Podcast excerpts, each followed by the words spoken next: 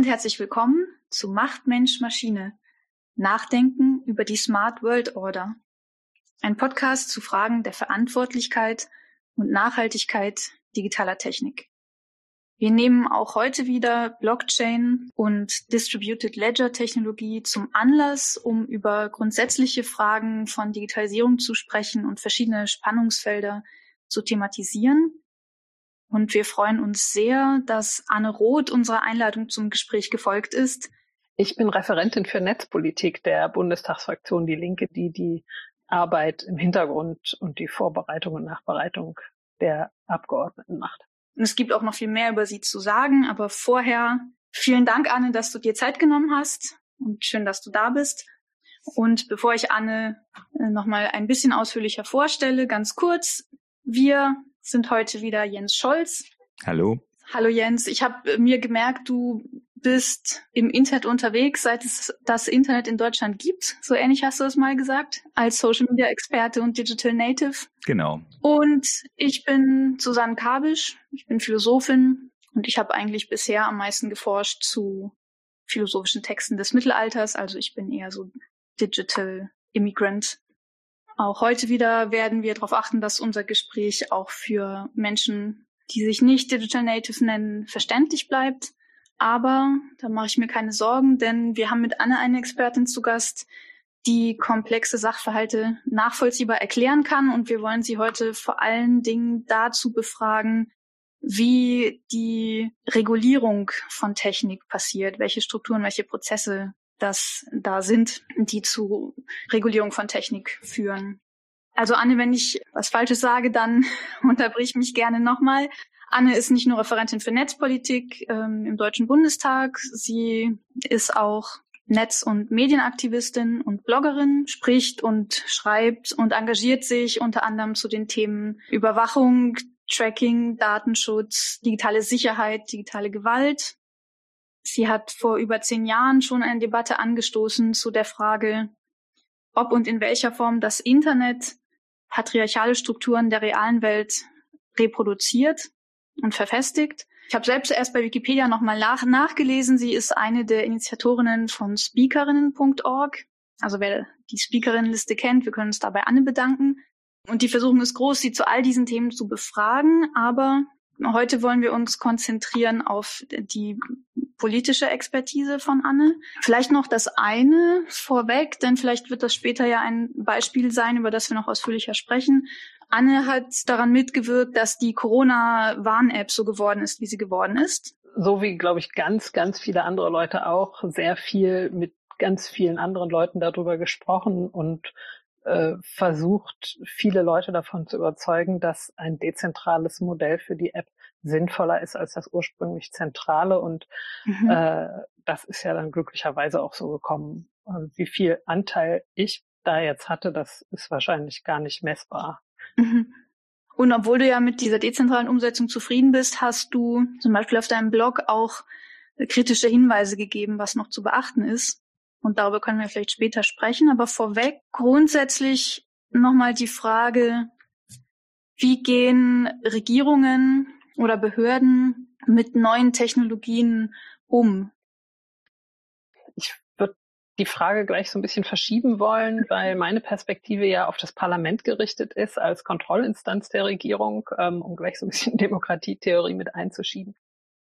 Ich habe einen Vorschlag, vielleicht kann man das sogar noch ein bisschen offener gestalten, die Frage. Und zwar einfach mal so in die Richtung, es gibt eine neue Technologie, wie zum Beispiel jetzt Blockchain oder wie eben vor zehn Jahren Social Networks oder eben vor 25 Jahren das Internet, wo man jetzt nicht so genau weiß, was man damit alles machen kann. Irgendwie kann man denken Leute, damit kann man irgendwie Geld verdienen, aber man weiß eigentlich noch gar nicht, was es alles kann. Es hat ein, ein gewisses Potenzial. Man erkennt auch, das kann ganz schön disruptiv sein, eventuell auf der einen oder anderen Seite, wenn zum Beispiel bei Blockchain-Technologie plötzlich irgendwelche Währungen entstehen. Wie reagiert so ein Staat dann? Oder was macht eine Behörde? Reagiert der überhaupt? Wartet der erst, bis irgendwelche Lobbyisten kommen?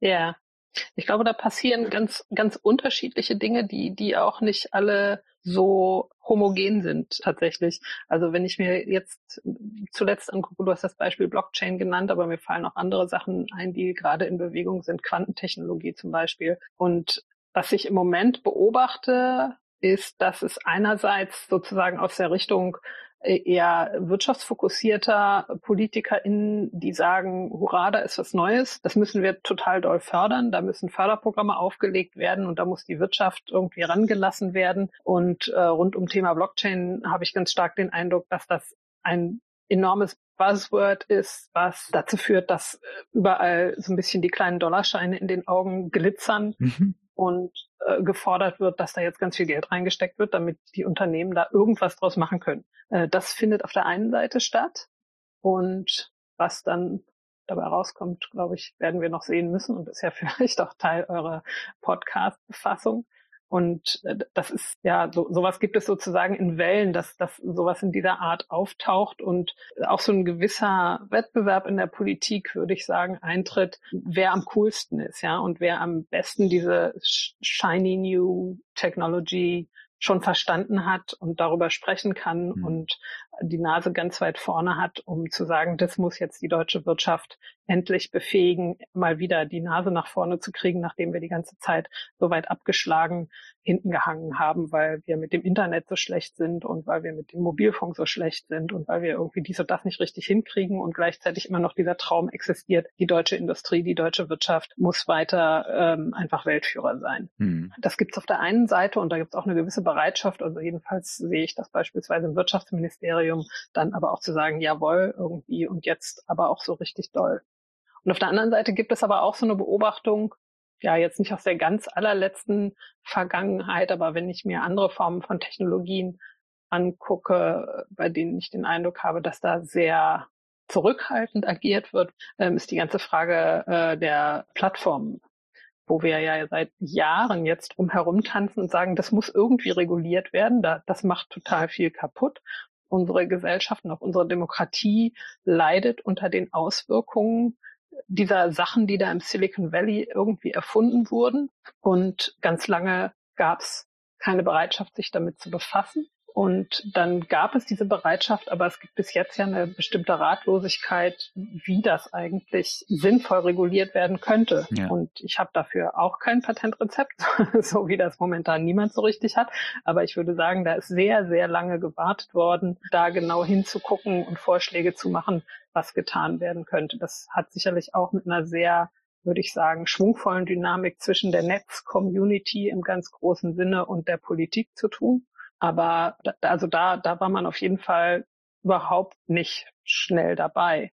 Und, und das, was es dann gibt, ist äh, sozusagen, finde ich, auch sehr eingeschränkt. Es wird Strafrecht draufgeworfen. Und wenn das nicht reicht, mhm. dann wird noch mehr Strafrecht draufgeworfen. Und dann heißt es halt, wenn damit irgendwie Verbrechen begangen werden, dann muss die Strafe erhöht werden. Aber das ist ja auch kein besonders, sagen wir mal, kreativer Umgang ja. in der Gesellschaft, in der Technologie. Ja, vor allem betrifft es immer die Nutzer am Ende. Die Plattformbetreiber betrifft es ja kaum. Doch, doch, würde ich schon sagen. Also das Strafrecht jetzt in dem Sinne natürlich nicht, aber die Anforderungen beispielsweise des NetzDG an die Betreiber, was die gewährleisten, also eben jetzt ganz konkret diese Vorgabe, innerhalb von 24 Stunden strafrechtlich relevante Inhalte erstmal aus dem Netz zu nehmen, zu verstecken, zu löschen, irgendwas, das erfordert ja schon von denen, dass die da in einer Weise aktiv werden, wie sie das vorher nicht waren. Hm. Eigentlich ist ja die Forderung auch, dass da eine Form von manueller Kontrolle stattfindet. Da gibt es die aktuelle Streiterei, Upload-Filter ja oder nein. Also soll das automatisiert passieren? Soll das mit einer KI passieren? Oder soll das händisch gemacht werden? Das eine ist nicht gewollt und das andere sagen die Betreiber, das ist aber, also wir können ja nicht Millionen von ModeratorInnen vor den Content setzen und ist das eigentlich gesellschaftlich gewollt, dass so viele Leute sich diese ganzen Gewaltdarstellungen angucken. Also das ist, würde ich sagen, ist eine relativ dynamische Auseinandersetzung, die durchaus auch den Betreibern einiges abverlangt, auch wenn die natürlich immer sehr gerne laut jammern und sich nicht so richtig in die Karten gucken lassen, was das dann wirklich konkret für sie heißt. Hm. Nee, das ist schon klar. Ne? Also das glaube ich auch, aber mir ging es jetzt erstmal um die Auswirkungen quasi, wenn dann jemand bestraft wird. Da guckt man sehr stark auf so. den Einzelnen. Ne? Also deswegen, die Betreiber werden ja auch dazu aufgefordert, dann ne, Informationen über den Benutzer wieder rauszurücken oder vorzuhalten oder zu speichern, damit sie es rausrücken können, was sie eventuell vielleicht gar nicht unbedingt machen wollen oder sowas. Also je nachdem, was für eine Plattform es ist. Bei Facebook ist es eigentlich egal.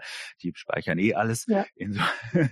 ich meinte ne, in der Auswirkung letztendlich, ne, also zum Schluss, äh, es wird halt am Ende auf den Benutzer geguckt. Genau, es gibt ja auch eine ganz deutliche Zurückhaltung, da auf eine andere Art und Weise regulierend einzugreifen. Das sehen wir ja auch an der mhm. ganzen Frage Digitalsteuer wo ich sagen würde, das, das finde ich wirklich faszinierend, wie sehr die europäischen Regierungen da alle sich jeweils hintereinander verstecken und eben nicht bereit sind, tatsächlich mal zuzuweisen. Ja, ja äh, Hammer, ne? Aber ich glaube, da treffen wir uns an dieser Stelle wieder mit dem, was du auch gesagt hast, ganz am Anfang, nämlich, dass das so, ne, sowas wie Blockchain und so weiter, dass sich da so EPIA, die, die Wirtschaftsleute drauf stürzen. Bei den Plattformen war halt eine ganze Weile nicht klar, was damit wirtschaftlich zu machen ist. Das haben die ein oder anderen Leute hier auch schon zwar schon gesagt, dass das, ne, da, da kommt schon was, da kommt schon was. Ich weiß halt noch, dass jahrelang dieses geflügelte Wort war ja, aber wie will man denn damit jemals Geld verdienen? ne, wo jeder gesagt hat, ja, ja wirst schon sehen, das wird schon, das wird schon passieren. Und es passiert ja offensichtlich und die, die sind ja jetzt, das sind ja jetzt die Firmen, die immer noch die größten Gewinne haben, mitten in der Pandemie, weil sie immer noch Werbung wie blöd verkaufen mhm. und kein Mensch äh, weiß, was, was da eigentlich passiert im Hintergrund aber es wird ja. halt Geld reingeschüttet und das ist halt nie, da, da, ist halt nie drauf geguckt worden. Das Einzige, was worauf man halt guckt, ist, wie du sagst, irgendjemand schreibt was Gemeines über irgendjemand anders und dann muss man das verfolgen können. Und gleichzeitig zum Beispiel, was ja auch mit dazu gehört, was ich ein interessantes Phänomen finde, dass zumindest die Datenschutzregulierung ja ein kleines Hebelchen wäre, auch wenn wir jetzt sind bei der Frage, wie wird da Geld verdient und die Werbung und die Profile und so weiter. Und äh, die EU kommt halt nicht darüber hinweg, die, die, den Datenschutz für diese Plattformen bei der winzigen irischen Datenschutzbehörde unterzubringen, die aber auch, wo Irland nicht bereit ist, da wirklich was zu verändern, weil die Firmen eben ihre Niederlassungen in Irland haben und Irland da auch wirtschaftlich einigen Vorteil davon hat, dass die da sind. Deswegen behaupte ich, lassen die die in Ruhe. Die EU könnte ja auch sich eine andere Regelung dafür einfallen lassen, um da tatsächlich bei dieser ganzen Geschichte, wie wird das Geld verdient und mit welchen Daten und was ist eigentlich mit dem Datenschutz und so weiter, so ein bisschen aktiver zu werden, aber das fasst auch niemand an. Also ich finde das jetzt ganz interessant, was du sagst, weil bei mir lief im Hinterkopf immer noch eine These mit von dem Soziologen Armin Nasehi, der sagt so ungefähr sinngemäß, eine neue Technik setzt sich einfach nur durch aufgrund der Tatsache, dass sie funktioniert, dass sie irgendeine Funktion erfüllt, die irgendwie zu bestimmten Bedürfnissen einer Gesellschaft passt. Und dann setzt sie sich durch und ist etabliert und ist da. Und dann stellen sich bestimmte Fragen einfach erst im Nachhinein und bestimmte Abwägungsprozesse kommen dann einfach schon zu spät. Aber wenn ich dir jetzt so zuhöre, dann habe ich das Gefühl, nee, nee, so einfach, dass wir jetzt daraus schlussfolgern könnten, okay, manche Techniken und Strukturen etablieren sich und dann sind die etabliert und dann kann man nichts mehr machen. So einfach ist es auch nicht. Man könnte schon, wenn der Mut da wäre oder die, der Wille zur Einigung oder wenn Du hast vorhin gesagt, es ist äh, da cool, dann irgendwie mit großen Förderprogrammen Dinge nach vorne zu bringen. Wenn man sich trauen würde, uncool zu sein, dann wäre manches eben schon auch noch im Nachhinein möglich zu regulieren. Ja, also erstens ist es das ganz offensichtlich. Also um jetzt wieder das Plattformbeispiel zu nehmen, das NetzDG, ähm, also Netzwerkdurchsetzungsgesetz, der erste Versuch, die Plattformen so ein bisschen zu regulieren, ähm, hat ja stattgefunden. Das heißt, klar gibt es da im Nachhinein so ein paar Versuche. Sie sind relativ verzweifelt. Ich finde sie nicht besonders gut. Und ich finde, das stimmt schon ein Stück weit zu sagen, man hat die sehr lange in Ruhe sich entwickeln lassen. Das könnte man sagen, aus Europa heraus ist es auch schwierig, die Entwicklung von Silicon Valley Firmen überhaupt zu beeinflussen. Ähm, da, da war jetzt der Einfluss auch nicht wahnsinnig groß. Auf der anderen Seite hat es aber auch keine Versuche gegeben, keine wahrnehmbaren in den transatlantischen Beziehungen zu sagen, das irgendwie, das geht so nicht, was ihr da macht. Hm. Verbunden mit der Schwierigkeit, dass die US-Regierung sich da sicherlich in ihre wirtschaftlichen Entwicklungen auch nicht gerne hätte reinreden lassen. Also das, das, das alles vorausgeschickt. Aber da hat sich natürlich ganz lange was entwickelt und jetzt stehen wir davor und alles, was man sich jetzt an Regulierung ausdenken kann, ist ein Stück weit eine relativ hilflose Reaktion, die eben stattfindet, nachdem sich das alles relativ deutlich etabliert hat, so wie es ist. Also es kann wahrscheinlich momentan sich niemand so recht vorstellen, dass wir sagen, das wird jetzt wieder abgeschaltet und dann gucken wir mal, was passiert. Das würde einfach nicht möglich sein. Also das passt schon so ein bisschen mit zu der, zu der soziologischen These von Amin Nasseri. inwieweit jetzt eine Regulierungsidee entstehen kann, während so neue Entwicklungen erst im Entstehen sind. Jens, du hast gesagt, disruptive Auswirkungen von bestimmten Dingen. Mhm. mhm. Also da gibt es ja das gehört auch mit dazu, momentan eine große Begeisterung. Die aktuelle Bundesregierung gründet eine Agentur nach der nächsten für Sprunginnovationen und disruptives dies und das und noch eine GmbH und möglichst agil und möglichst äh, raus aus bürokratischer Kontrolle, damit endlich möglich ist, schnell sich zu verhalten. Also die haben zumindest was die Sprache angeht, sagen wir mal, sehr liberale, wirtschaftsliberale Grundhaltung da drin, eben zu sagen, hier, das muss jetzt alles schneller gehen und flotter sein und weniger bürokratisch und wir wollen mehr davon und noch disruptiver und noch springender.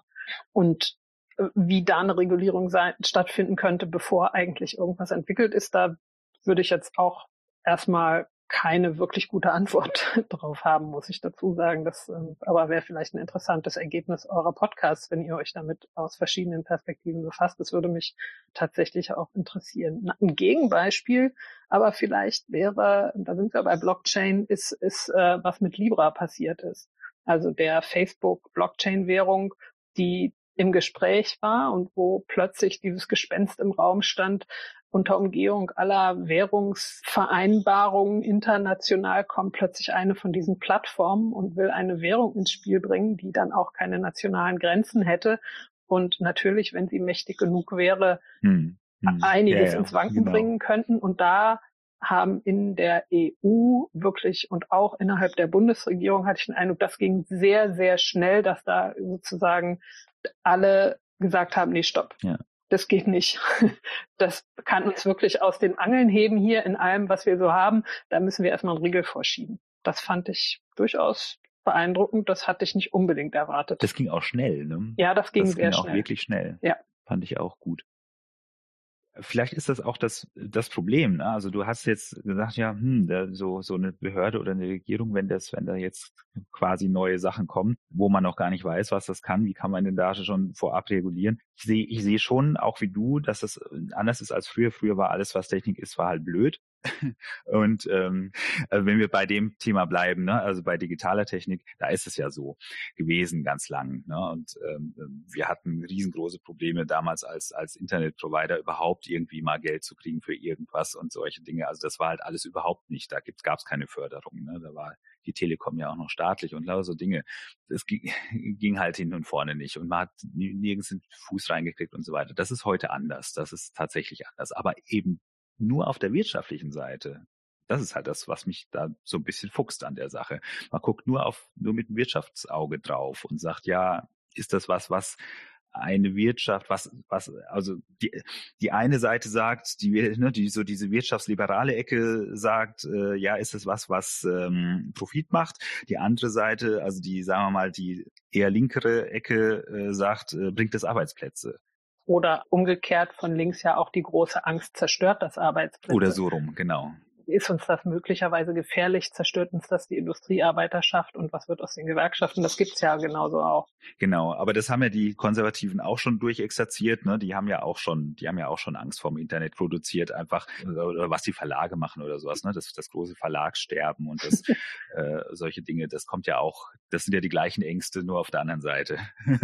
Naja, und dann gibt es auf der anderen Seite, wenn du so willst, äh, die Innen- und Rechtspolitik, die äh, gewissermaßen auch in einer permanenten Abwehrhaltung äh, gucken, wo kommen da gefährliche extremistische Inhalte oder äh, die beliebte Kinderpornografie, genau. die, und das jetzt natürlich in dicken Häkchen, ähm, natürlich muss Kinderpornografie gefängt werden, muss man immer dazu sagen, aber ähm, das äh, wird ja häufig als, als Vorwand genommen, um dann weitere äh, repressive Maßnahmen einzuführen, zusätzliche Überwachungskompetenzen. Also das ist gewissermaßen so, so, so da, da wird nur abgewehrt beziehungsweise benutzt, um mehr äh, Strafrecht und, und Verfolgungsoptionen einzuführen. Und was aber komplett fehlt, ist eine, äh, ich sage jetzt mal, nicht abwehrende Sicht darauf, nämlich wie können diese Technologien uns als Demokratie eigentlich nützen. Also wenn wir uns überlegen, wie wie umständlich und wie langwierig und wie aufwendig das ist, Regierungen äh, und Parlamente und die überhaupt politische Bereiche für sowas wie Open Data zu begeistern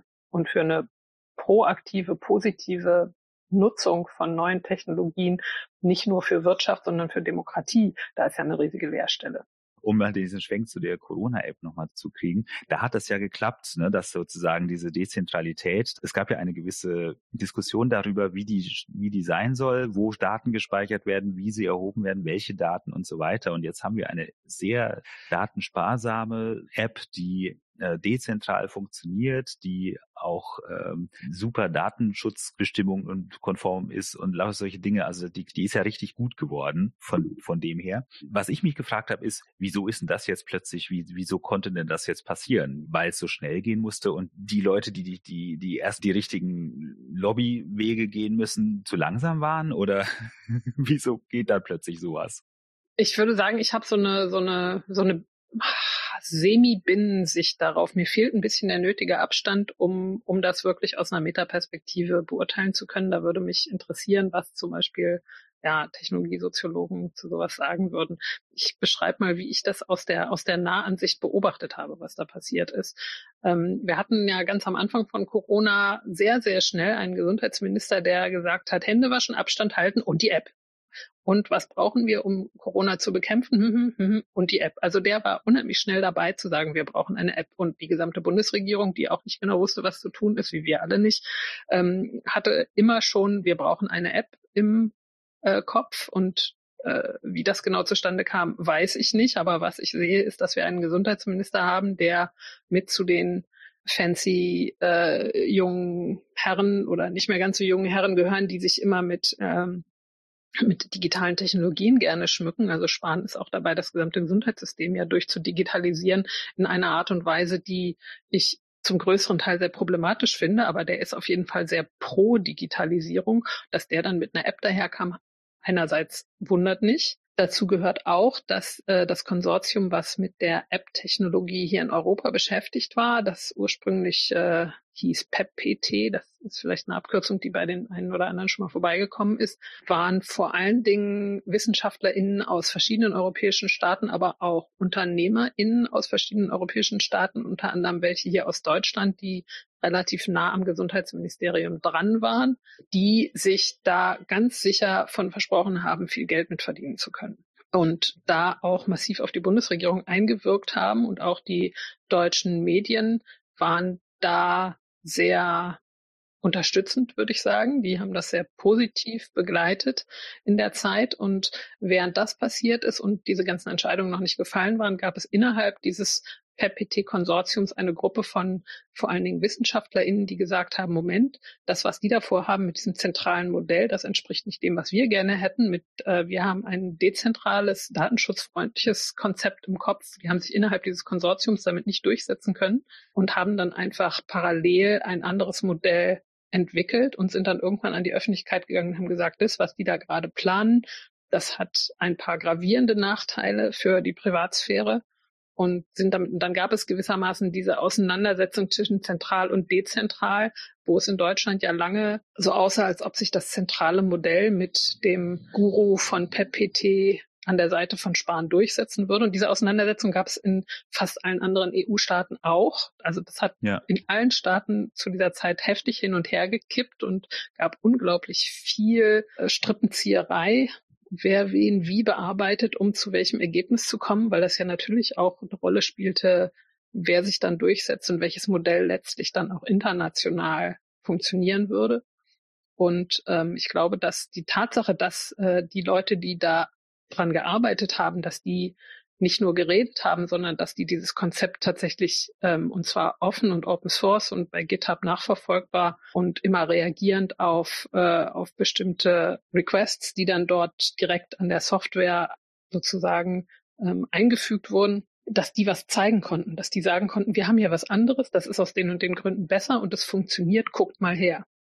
Ich glaube, wenn es das nicht gegeben hätte, dann wäre die Entscheidung nicht so ausgefallen, wie sie ist das äh, hat einfach und dass eben sehr viele internationale WissenschaftlerInnen sich auch öffentlich dazu geäußert mhm. haben mit öffentlichen Briefen und sind auch wirklich dezidiert platziert in Deutschland, mhm. wo klar ist, Deutschland ist großer Staat, große Bevölkerung in der EU. Wirtschaftskraft, wie Deutschland sich entscheidet, wird schon ein Stück weit auch mitentscheidend sein. Und ähm, ich glaube, das hat dann mit dafür gesorgt und natürlich aber auch, dass Google und Apple letztlich ähm, in ihren Betriebssystemen auch die entsprechenden Weichen gestellt haben pro dezentrales Modell. Ich glaube, wenn das nicht stattgefunden hätte, dann wäre es auch sehr viel schwieriger geworden. Das beides zusammen hat, glaube ich, mit dazu geführt, dass die Bundesregierung und Spahn sich umentschieden haben. Und eben ja, dass es, dass es was Fertiges gab, was, was zeigbar war. Hm. Vielleicht können wir daraus was lernen. Ich erkläre ganz kurz nochmal in Laiensicht, so was dieses dieses GitHub und so weiter angeht. Ja, super, danach wollte ich gerade fragen. ja.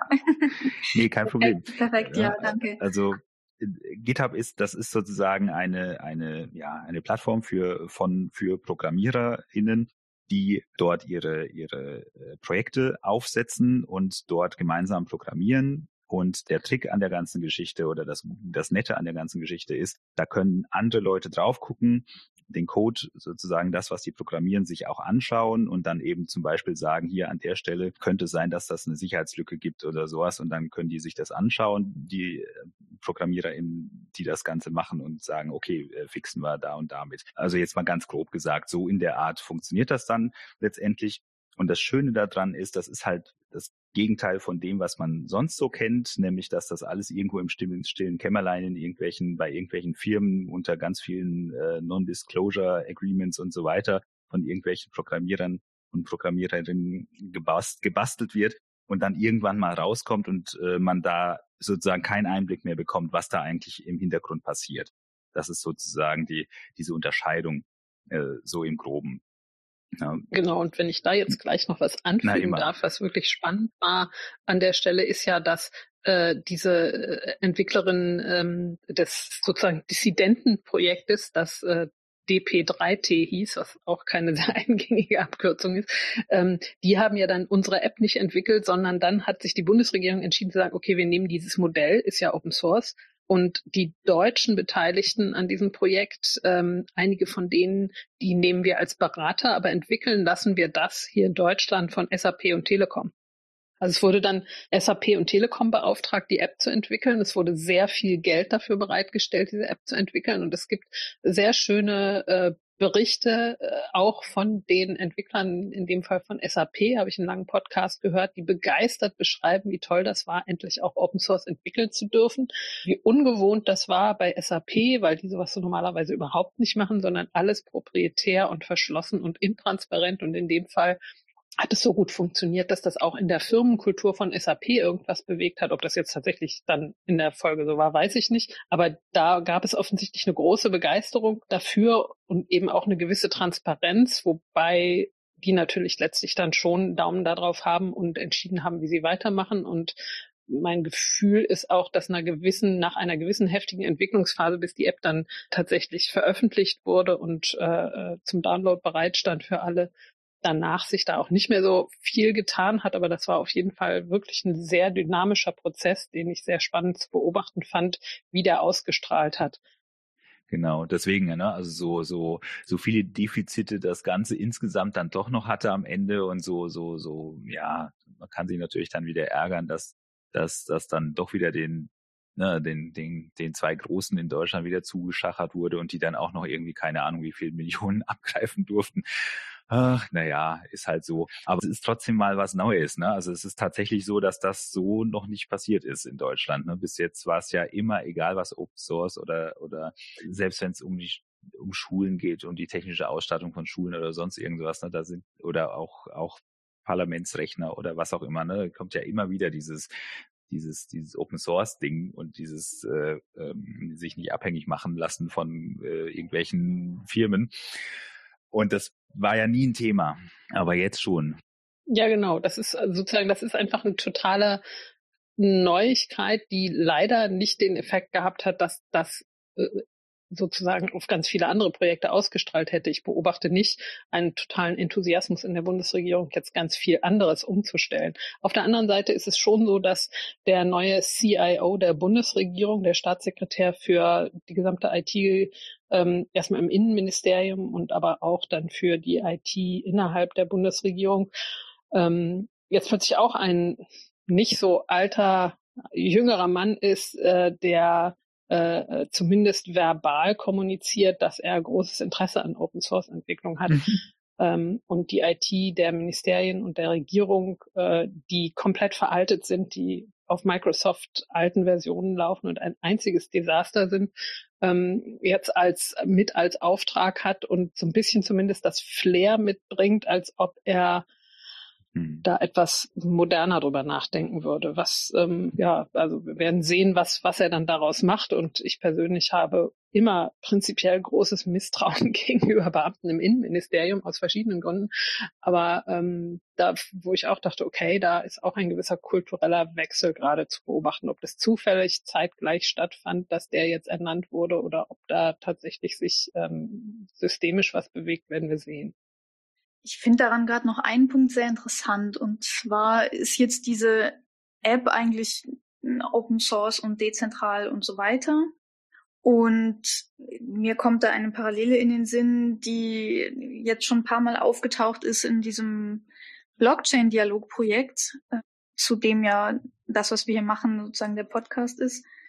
Ähm, nämlich immer wieder das fehlende Verständnis darüber, dafür, dass eine Technik oder, oder ein, eine App oder wie auch immer dezentral sein kann und demokratisch äh, strukturiert sein kann und so weiter und so weiter und trotzdem noch gesetzliche Regelung braucht.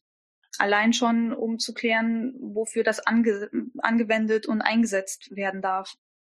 Und das ist ja bei der Corona-App auch. Also es gibt, das habe ich bei dir, Anna, auf dem Blog auch nochmal nachgelesen, es gibt keine gesetzliche Grundlage, die zum Beispiel regelt, dass niemand gezwungen werden darf, vom Arbeitgeber oder von wem auch immer, diese App zu verwenden. Und es gibt auch sozusagen keine gesetzliche Grundlage, die ausschließt, dass die App morgen für ganz andere Zwecke eingesetzt wird. Und irgendwie ist das ja relativ offensichtlich, dass es sowas braucht. Und trotzdem scheint dieses Verständnis irgendwie nicht so da zu sein. Hast du eine Erklärung dafür, woran das liegt? Also dieses Missverständnis, dass es reicht, wenn die Technologie irgendwie in sich ordentlich strukturiert ist äh, und dass man dann anscheinend keine weitere Steuerung mehr braucht. Wie, wie kommt das zustande? Da kann ich jetzt nur spekulieren, natürlich, warum in dem Fall äh, die Bundesregierung da keine Re Regulierung wollte. Äh, meine misstrauische oppositionelle äh, Spekulation wäre, genau, was du gerade gesagt hast, dass sie sich das nicht eingrenzen wollen, wie sowas benutzt wird, wie lange das benutzt wird, äh, was mit den Daten möglicherweise noch passieren kann. Also im Moment gerade wird ja viel darüber diskutiert, wie die App geändert und erweitert werden kann und was man noch alles mit der machen kann. Das wäre beispielsweise nicht gegangen, wenn ein Gesetz äh, im Frühsommer verabschiedet worden wäre, wo drin gestanden hätte, darf niemals äh, äh, von irgendjemandem, äh, ähm, also die Nutzung darf nicht erzwungen werden, muss immer freiwillig sein, darf nur für diesen konkreten Zweck, die Daten dürfen nur dafür verwendet werden, andere Daten dürfen mit der App nicht verarbeitet werden, dann wäre so eine Erweiterung nicht möglich. Das heißt, da ist einfach, glaube ich, äh, ähm, von der Regierungsseite der Wunsch gewesen, sich diese Wege nicht zu verbauen. Und äh, ja, genau, also äh, genau deswegen wäre eine gesetzliche Grundlage dringend nötig gewesen. Sie haben im Grunde auch keine Argumente genannt dafür, wenn immer Sie gefragt worden sind, außer ähm, braucht man nicht, weil geht ja auch so, das ist so ein bisschen, wenn ich jetzt mal abschweifen darf, so ein bisschen wie Seehofer, der auf die Frage, warum er keine Studie zu Rassismus in der Polizei haben will, sagt, na, ist ja verboten. Äh, deswegen darf es das nicht geben. Und so ähnlich nehme ich die Bundesregierung äh, in dieser Frage der Regulierung dieser App wahr. Ich, ich finde es wirklich, äh, also das steht der Bundesregierung ja sogar auch frei, Gesetze gegebenenfalls zu ändern, wenn sie will. Sie haben ja die Mehrheit im Parlament und sind die Regierung. Äh, deswegen fand ich das wirklich mysteriös, warum, hm. warum da so ein großer Widerstand war. Aber sie hatten es ja nicht mal nötig, das zu begründen. Ja, es ist ein bisschen seltsam, dass das keine Auswirkung hat am Ende. Ne? Das ist, also das finde ich, das finde ich eigentlich am seltsamsten daran. Dass sie das einfach so machen konnten. Na gut, das machen sie ja gern und viel. ich meine, das ist eher typisch, dass, äh, dass die Begründungen teilweise so ein bisschen unzureichend sind für das Regierungshandeln. Und ist dann jetzt, äh, würdest du sagen, das ist was, der Einzelne oder die Einzelne äh, in irgendeiner Art und Weise sozusagen ausgleichen kann. Also kann ich mich als Einzelperson trotzdem davor schützen, dass jetzt zum Beispiel diese Corona-Warn-App eingesetzt wird, um äh, mich zu tracken und, und so weiter und so weiter. Na, du kannst dich davor schützen, indem du dich, sie nicht benutzt, natürlich. Mhm. Das ist ja, ja. Ähm, auf der einen Seite war schon das Argument auch dann in Richtung Freiwilligkeit zu sehen, weil, weil sehr offensichtlich war, dass man die Menschen nicht zwingen kann, bestimmte Smartphones zu besitzen und äh, die entsprechenden Schalter umzulegen, um Bluetooth und Ortungsfunktionalität aktiv zu halten. Das kann man natürlich ganz einfach vermeiden. Was man leider nicht vermeiden kann, ist eine Situation, wo du eben von bestimmten Dingen ausgeschlossen wirst, wenn du sie nicht benutzt. Und das war ja auch eine ganz starke Befürchtung, also dass dann möglicherweise Arbeitgeber sagen, du kannst hier nur arbeiten kommen, wenn du die hast und äh, du dann vor der Alternative stehst, entweder ich benutze die App oder ich bin meinen Job los. Es gibt im Moment gerade in Tübingen äh, irgendwelche äh, Regelungen, ich weiß nicht ganz genau, was man da nur machen darf, wenn man die App benutzt, aber zumindest ist das schriftlich in irgendeiner Entscheidung dort gerade, und zwar das erste Mal, dass mir das bekannt ist, so festgelegt worden. Gibt auch eine Streiterei darum. Ich weiß jetzt noch nicht, wie das ausgeht oder ob das schon irgendwie endgültig entschieden wurde.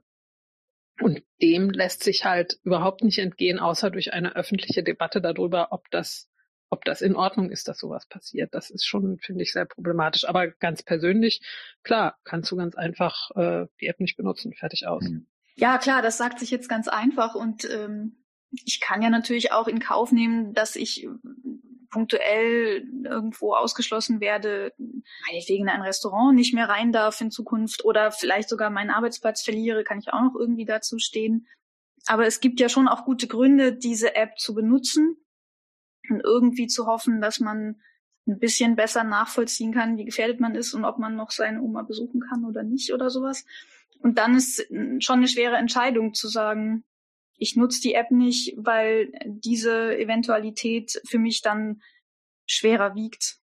Hm, finde ich, finde ich nicht so schwerwiegend, ehrlich gestanden, weil die App mich selber ja vor gar nichts schützt. Die ist einfach ein zusätzlicher ja, Warnfaktor. Mhm. Die kann hilfreich sein, aber die alleine sollte ja nie irgendwie ausschlaggebend dafür sein, ob ich jetzt die Oma besuche, ja oder Ja, ja, auf jeden Fall. Das spielt ja, ja, auf jeden Fall eine Rolle. Ich, ich finde, dass genau. das Problematischere an der App da würde ich dann eher noch mal einen Schritt beiseite gehen wollen, finde ich viel mehr an der gesamtgesellschaftlichen sagen wir mal, Gewöhnung daran, dass solche Apps bestimmte Probleme lösen, die nicht ursächlich technischer Natur sind. Das heißt, diese Gewöhnung daran, die einsetzte im Moment, wo sich Spahn im März hingestellt hat und gesagt hat, Hände waschen, Abstand halten und die App. Also, dass, dass Apps sozusagen Teil des Alltags werden, die, die uns so an, an so zentralen Sachen, an zentralen Themen wichtig werden und, und äh, die, die Entwicklung dahin, dass, dass so, eine, so, ein, so ein Heilsversprechen in, in einer Technologie gesucht wird, das hm. äh, finde ich, also da lohnt es sich, glaube ich, auch nochmal drüber nachzudenken. Ja, also derzeit habe ich das Wort Bike-Shedding gelernt. das kannte ich noch gar nicht. Was, welches Wort? Das kenne ich auch nicht. Bike-Shedding, Bike-Shedding. Das ist äh, also im Prinzip beschreibt es das, dass ähm, wahnsinnig viel Zeit und Aufwand darauf verwendet wird, über die Farbe des Fahrradschuppens zu sprechen und wie der gebaut wird und wie, wie zugänglich der ist, als über das Atom Atomkraftwerk, zu dem der Fahrradschuppen gehört. Ah, ja, sehr schön. Mhm. und äh, das habe ich, das hat tatsächlich dann irgendjemand mal bei mir kommentiert, äh, so nur so als Wort. Und dann habe ich das nachgegoogelt, habe gedacht, ja super, wieder was ja. gelernt. Ja, das passt eigentlich ganz gut, ja. Vielleicht, um dann mal den, den, den Bogen zu kriegen, ne, an der Stelle. Das ist ja also genau diese, dieser Punkt. Wir haben ja eine, eine Technik. Jetzt ist es eigentlich eine relativ harmlose App, die, die, die eigentlich gar nicht gar nichts Schlimmes macht äh, in Wirklichkeit und auch die Art und Weise, wie sie funktioniert, ist schon ganz gut. Aber se selbst da sind immer noch, stecken immer noch Risiken drin und auch politische Risiken und auch, auch Risiken für den Einzelnen am Ende, weil irgendwelche Dinge nicht, ähm, nicht geklärt sind oder irgendjemand mir sagen kann, äh, tatsächlich sagen darf, ich komme hier nicht rein, wenn ich die App nicht benutze was mache ich denn, wenn ich gar kein Smartphone habe oder sonst irgendwas. Ähm, und eben, wie du auch gerade schon gesagt hast, diese, diese, dieser komische Glaube an die Technik löst uns ein Problem, das mit der Technik eigentlich nichts zu tun hat. Und die Gewöhnung eben daran, ja. Also nehmen wir mal, mhm. wenn wir jetzt versuchen, das so ein bisschen schwarz zu sehen, wobei, nee, schwarz ist blöd, aber also sozusagen sehr negativ zu sehen äh, und sagen, es ist ja nicht völlig undenkbar, dass die Technologie unter dieser App jetzt plötzlich auf den Kopf gestellt wird und dass irgendjemand bei SAP findet, wir müssen jetzt aber aus irgendeinem Grund doch eine zentrale Datenspeicherung äh, da drunter legen, dann würde es wahrscheinlich eine große Debatte geben in bestimmten Medien, aber ein Großteil der Leute, die die App benutzen, würde das möglicherweise nicht mitkriegen oder denken, naja, ist nicht so schlimm. Und für die allermeisten Leute wäre es ja wahrscheinlich auch nicht so schlimm. Wir haben keinerlei Regulierung. Es wäre also nicht gesetzlich verboten, das in dieser Weise zu ändern. Es wäre nicht mit irgendwelchen Konsequenzen verboten, außer dieser Debatte, die aber nur die Fachleute verfolgen würden. Oder alternativ, die App bleibt, wie sie ist. Und nächstes Jahr gibt es irgendein anderes Problem, was das Gesundheits- oder vielleicht das Finanzministerium mit einer App lösen möchte und äh, rennen durch die Medien, machen genauso eine PR-Kampagne und sagen, das hat doch letztes Mal schon so schön funktioniert, ihr kennt das ja jetzt schon und jetzt haben wir diese App für euch und benutzt die bitte alle. Und sicherlich würde ein Großteil der Leute diese App dann eben benutzen. Hm. ohne dass äh, äh, die möglichen Folgen allen klar wären oder auch nur als problematisch erachtet würden. Und damit würden wir uns einfach in eine Richtung bewegen von in dem Fall Regierungszugriff auf Daten, äh, die, die, ja, die ich sehr problematisch finde.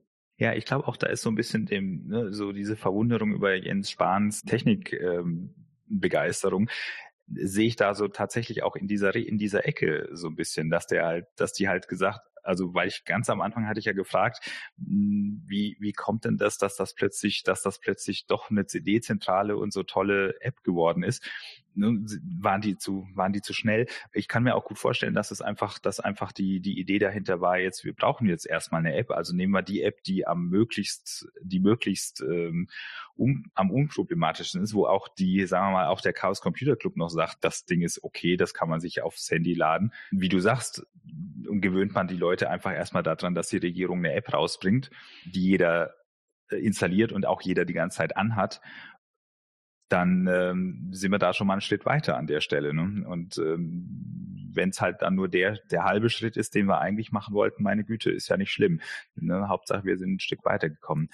Jetzt will ich aber gar nicht auf diese App weiter irgendwie draufschlagen, sondern tatsächlich an dieser Stelle wieder den, den Weg zurückfinden in diese Zukunfts-, in Anführungsstrichen Zukunftstechnologien, die heißen ja immer dann immer so schön, die nennt man ja dann immer gleich Zukunftstechnologien, wo ich einfach sagt, naja, Zukunftstechnologien heißen das, heißen das, weil erst in Zukunft klar ist, was sie überhaupt können hm, oder was man damit überhaupt macht. Da ist es ja auch so, so in der, so ein bisschen, also da sehe ich das auch so ein bisschen in der, in der Richtung, ne, dass da, da wird einfach das schon mal gemacht. Das ist schon ganz nett mit den, mit den smart, mit irgendwelchen smarten Innenstädten und die Ampelschaltungen und, und so weiter. Oder die KI macht, macht plötzlich macht plötzlich meine Bilder schöner auf der Kamera oder ja, das ein oder andere, der ein oder andere ähm, erfolgreiche Mensch wird plötzlich zum, zum Millionär, weil er halt dann doch eben zur richtigen Zeitpunkt irgendwelche Bitcoins gekauft hat und so weiter. Also das, das sind ja dann so, so Stories, die dann, die dann dafür sorgen, dass die Leute halt auch daran gewöhnt werden, dass es das gibt. Und auch da ist es so, dass es da eigentlich keine, äh, haben wir vorhin auch schon gesagt, keine, keine echte Regulierung gibt, sondern wenn überhaupt, dann wird entweder komplett abgelehnt und da ist alles doof gefunden oder es wird gesagt, ja, wenn es für die Wirtschaft gut ist, dann können wir ja eigentlich dagegen nichts machen, sondern ganz im Gegenteil, dann fördern wir das auch noch. Aber im Gesamt, im, im gesellschaftlichen, auf dem gesellschaftlichen, auf dem sozialen Sektor, auf der, auf dem, auf einem, sagen wir mal, kommunalen Sektor in Gebieten wie, keine Ahnung, äh, Klimaschutz oder sonst irgendwas, da spielt das überhaupt keine Rolle. Und das wundert mich halt, dass da überhaupt nicht, dass dann, ne, dass man sagt, ja, das sind alles total tolle Zukunftstechnologien, aber eigentlich denkt sich auch in so, so Behörden oder auch in Regierungen oder auch in Parteien niemand, was kann man denn tatsächlich damit machen? Vielleicht lässt sich damit ja was mehr machen als nur Geld. Vielleicht liegt es aber ja auch mit daran, dass jetzt auch eine wilde These, dass es einfach sehr, sehr wenig Leute in der Politik gibt, und zwar sowohl in den Parlamenten als auch in den Ministerien, nein, in den Ministerien ist vielleicht nochmal ein bisschen was anderes, aber in den Ministerienspitzen, die ähm, ein, ein besseres Verständnis haben von diesen Technologien. Ähm, und was die können und was die nicht können und womöglich Gefahren liegen. Die haben ja häufig wirklich, glaube ich, auch einfach nicht die Zeit, sich damit zu befassen. Das ist natürlich in allen Politikbereichen so, dass die sich letzten Endes äh, ein Stück weit auf äh, ihre Erfahrung mit der Zeit, auf ihre MitarbeiterInnen und auf äh, ExpertInnen verlassen müssen. Aber ich glaube, es ist, ne, das ist wieder dieses Phänomen, was ein Haufen Juristen und Juristinnen im Parlament, aber sehr wenig Leute, die ähm, vielleicht eine technische Ausbildung haben. Hm. Und die ist aber durchaus notwendig, um sich damit kompetent tatsächlich befassen zu können. Ich finde also wirklich ein riesiger Unterschied gerade zu bemerken daran, dass Saskia Esken Vorsitzende der SPD ist, die eben nicht diese Scheu hat, sich mit technischen Themen zu befassen und die auch weiß, wovon sie spricht. Ich bin nicht immer mit ihr in allem einer Meinung, aber die ist wirklich eine Ausnahme, was das angeht. Ja. Da, da ändert sich dann aber auch gleich wirklich deutlich was. Also da findet dann plötzlich auf sicherlich mit ihren Druck statt, sich ein außergewöhnlicher Bildungsgipfel mit der Kanzlerin, um jetzt endlich mal im Bereich der digitalen Bildung einen Schritt voranzukommen. Äh, und, und ja, also eine Wurzel sehe ich da und Technik ist ja auch so ein Thema. Politik ist ja männerlastig, Technik ist ja männerlastig. Männer haben unglaubliche Schwierigkeiten zuzugeben, dass sie bestimmte technische Sachen nicht verstehen. Und äh, in der Politik sind sowieso im Wesentlichen Leute, die äh, sozusagen vor sich hertragen, dass sie, dass sie alles können Mhm. ähm, mhm. Auch Minister Seehofer, den wir zu Hause immer sozusagen an seiner Eisenbahn rumschrauben sehen, ist da ein schönes Beispiel für. Ich, ich glaube, es ist wirklich, wäre wahnsinnig hilfreich, wenn da mehr technisches Wissen wäre und ein bisschen mehr mhm. Selbstvertrauen bei den Leuten einzuschätzen, was möglich ist und was nicht, um sich nicht immer wieder von irgendwelchen anderen kleine Dollarscheine in die Augen streuen zu lassen. Ja. Ja, ich glaube, dieses, dieses immer nur Wirtschaft finde ich halt, das ich finde das halt seit Jahren eigentlich sehr, sehr öde, ehrlich gesagt. Ich finde, das, das ist, glaube ich, der langweiligste Teil der Politik im Moment. Also zumindest für mich, weil ich halt die, die ganze Zeit denke, naja, aber die, die interessanten, die wichtigen Felder in der Zukunft sind ja gar nicht, die sind ja gar nicht unbedingt in der Wirtschaft. Das ist ja wo ganz anders, steckt ja wo ganz anders. Wir haben Migration, wir haben ähm, Klima, wir haben, weiß der Geil, also lauter so, so global tatsächlich globalpolitische und globalgesellschaftliche Themen gerade äh, Ich glaube, wenn du den, Wirtschafts-, den WirtschaftspolitikerInnen erzählst, dass ihr Thema global nicht relevant ist, dann würden sie vielleicht ein bisschen protestieren. ja, nee, das schon, ja, ja, das, das sicher. Aber ich, ich, ich finde halt, ich finde halt Wirtschaft ist halt so ein, so ein, ja, das ist halt so ein Thema. Da geht es halt eigentlich am Ende immer nur darum, gibt es Profit oder verdient irgendjemand Geld oder und auf wen werden die Verluste abgewälzt und wie kriegen wir hin, dass die von den Steuern gezahlt werden? Ja, genau, genau. Wer zahlt dann am Ende, wenn es irgendwie schief geht und so weiter, genau, ja. Ne, wo ich dann irgendwie denke, okay, jetzt, jetzt, jetzt, jetzt haben wir, in Anführungsstrichen, reden wir jetzt über Zukunftstechniken und äh, am Ende reden alle dann doch wieder nur über Wirtschaft. Das ist, das finde ich halt langweilig. Man könnte, also ich kann es nicht, aber es gibt Leute, die auch eine andere Sicht auf die Wirtschaft haben und die dann, wenn die darüber reden, ist es schon auch sehr spannend. Aber das ist ein anderes Thema. Vielleicht auch gerne noch den Appell folgen lassen, dass ich finde, dass es wichtig wäre, dass wir eine Kultur entwickeln, wo alle Menschen sich trauen zu fragen, wenn sie bestimmte technische Sachen nicht verstehen. Ich habe den Eindruck, dass daran ganz, ganz viel hängt, dass immer so ein äh, so, so in der Luft schwebt, naja, wir können das doch alle und wir haben das doch alle verstanden. Und die Leute, die am lautesten sagen, dass sie das alles schon kennen und alles schon wissen und genau cool wissen, was gerade der heißeste Scheiß ist, dass die viel drüber reden und ganz viele andere die sich so ein bisschen doof vorkommen und denken, wieso weiß ich das nicht und sich aber auch nicht trauen zu fragen. Und ich glaube, wir brauchen eine Kultur, in der dieses Fragen stellen können selbstverständlich mit dazugehört und sich alle gegenseitig auch weiterhelfen mit dem, was sie wissen oder eben nicht wissen. Das würde, glaube ich, insgesamt den Umgang mit Technik und digitalen Technologien deutlich verändern und sehr viel besser machen und allen dabei helfen, bestimmte Sachen besser zu verstehen. Denn es ist ja total klar, dass ganz viele ganz viel davon nicht verstehen. Woher denn auch? Hm. Also mehr GitHub-Kultur in die Gesellschaft. Ich glaube, wenn du das sagst, dann erschrecken sich schon wieder ganz viele. ja. ja, bevor wir uns jetzt verzocken an der Stelle. ähm, würde ich auch äh, einfach sagen, wir sind am Ende angelangt, richtig, Susanne? Ja, wir sind am Ende angelangt. Wir haben interessante Antworten und noch mehr Fragen und das Plädoyer auch für den Mut zu noch mehr Fragen. Und also ich habe heute auch noch ein bisschen mitgenommen, warum es eben sehr wichtig ist, sich für Technik zu interessieren. Würde mich freuen, wenn das heute irgendwie auch insgesamt in der Folge rübergekommen ist. Ja, das würde mich auf jeden Fall auch sehr freuen, weil ja, ich glaube, das ist auch, das wenn man den Eindruck hat, man versteht nichts, dann sieht der Berg sehr groß aus, aber je näher man kommt, desto kleiner wird er und man kann ja auch Schritt für Schritt äh, ein bisschen was lernen und dann wird es plötzlich so ein bisschen bewältigbarer. Ja, dann Anne, vielen herzlichen Dank für dieses Gespräch. Sehr gerne. Danke und bis zum nächsten Mal. Tschüss. Tschüss.